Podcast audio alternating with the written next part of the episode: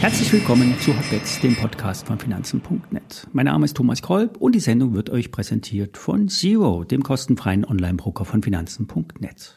Alle nachfolgenden Informationen stellen keine Aufforderung zum Kauf oder Verkauf der betreffenden Werte dar. Bei den besprochenen Wertpapieren handelt es sich um volatile Anlagemöglichkeiten mit hohem Risiko. Dies ist keine Anlageberatung und ihr handelt auf eigenes Risiko.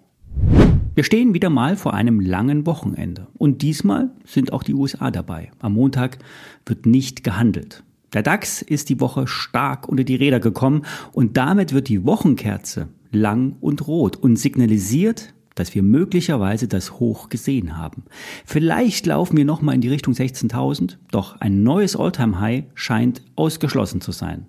Wenn man zwei Schritte zurückgeht, hat der DAX ein vierfaches Top ausgebildet. Und dies könnte, nicht sofort, aber vielleicht nächste Woche, zu einem Bruch der Range führen. Diesmal nach unten. Brechen 15.700, wird die alte Unterstützung bei 14.800 angelaufen. Dann ist endgültig die Outperformance des DAX abgebaut. Das soll nicht heißen, dass jetzt alle Short gehen sollen, nur neue Hochs sind unwahrscheinlicher. Der KI-Hype könnte noch heute anhalten. Doch wenn die ganze Optionsmischpoker aus Tesla, Nvidia und AMD raus ist, können solche Aktien auch mal prozentual zweistellig fallen. Der S&P 500 könnte noch einmal in die Bereiche 4180 Punkte laufen, doch dann wird die Luft dünn. Für den Nasdaq fehlt nur noch der Trigger.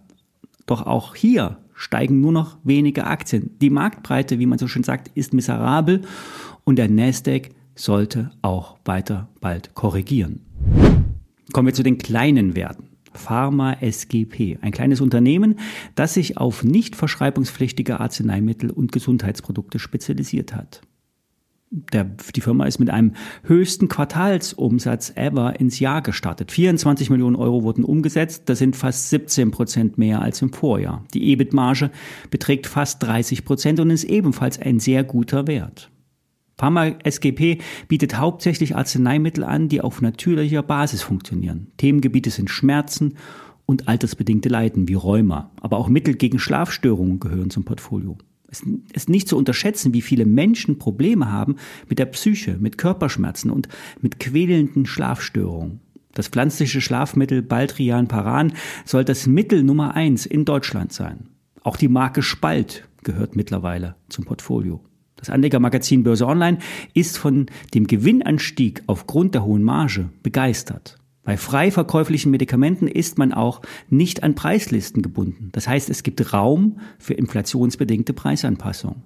Die Firma ist schlank aufgestellt und die Planung zu konservativ. Hier könnte noch Überraschungspotenzial in den Kurs kommen. Die Aktie steht bei 25 Euro. Die Firma ist mit 300 Millionen Euro bewertet. 23, 24 Euro ist so eine gute Unterstützung. Das letzte Hoch lag bei 28 Euro. Die Börsenumsätze sind in der Aktie sehr gering. Hier immer limitieren und auf die Stückzahl im Orderbuch achten.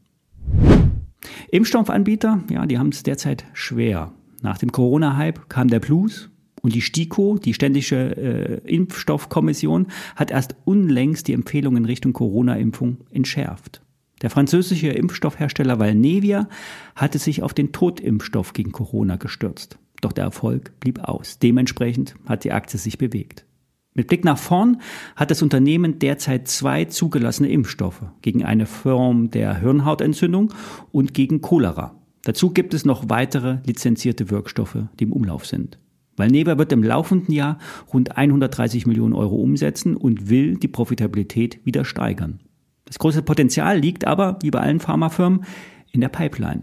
Der am weitesten fortgeschrittene Impfstoff zielt gegen das Chikungunya-Fieber, einer Infektionskrankheit mit hohem Fieber, die mit hohem Fieber und Gelenkschmerzen einhergeht. Die von Mückenstichen ausgelöste Viruskrankheit tritt vor allen Dingen in Afrika und Südasien aus, auf und bereitet sich aber immer weiter gen Norden aus. Selbst in Europa wurden auch schon Fälle gemeldet. Eine prophylaktische Impfung gibt es derzeit nicht und das könnte sich ändern. Mit dem Valneva-Wirkstoff ist, ähm, ist die Firma in der letzten Phase der klinischen Tests und erreichte dort auch alle Endpunkte. Die Zulassung durch die US-Gesundheitsbehörde FDA könnte sogar noch im August diesen Jahres erfolgen. Und mit der Zulassung bekommt Valnevia eine Meilensteinzahlung von um die 100 Millionen Dollar.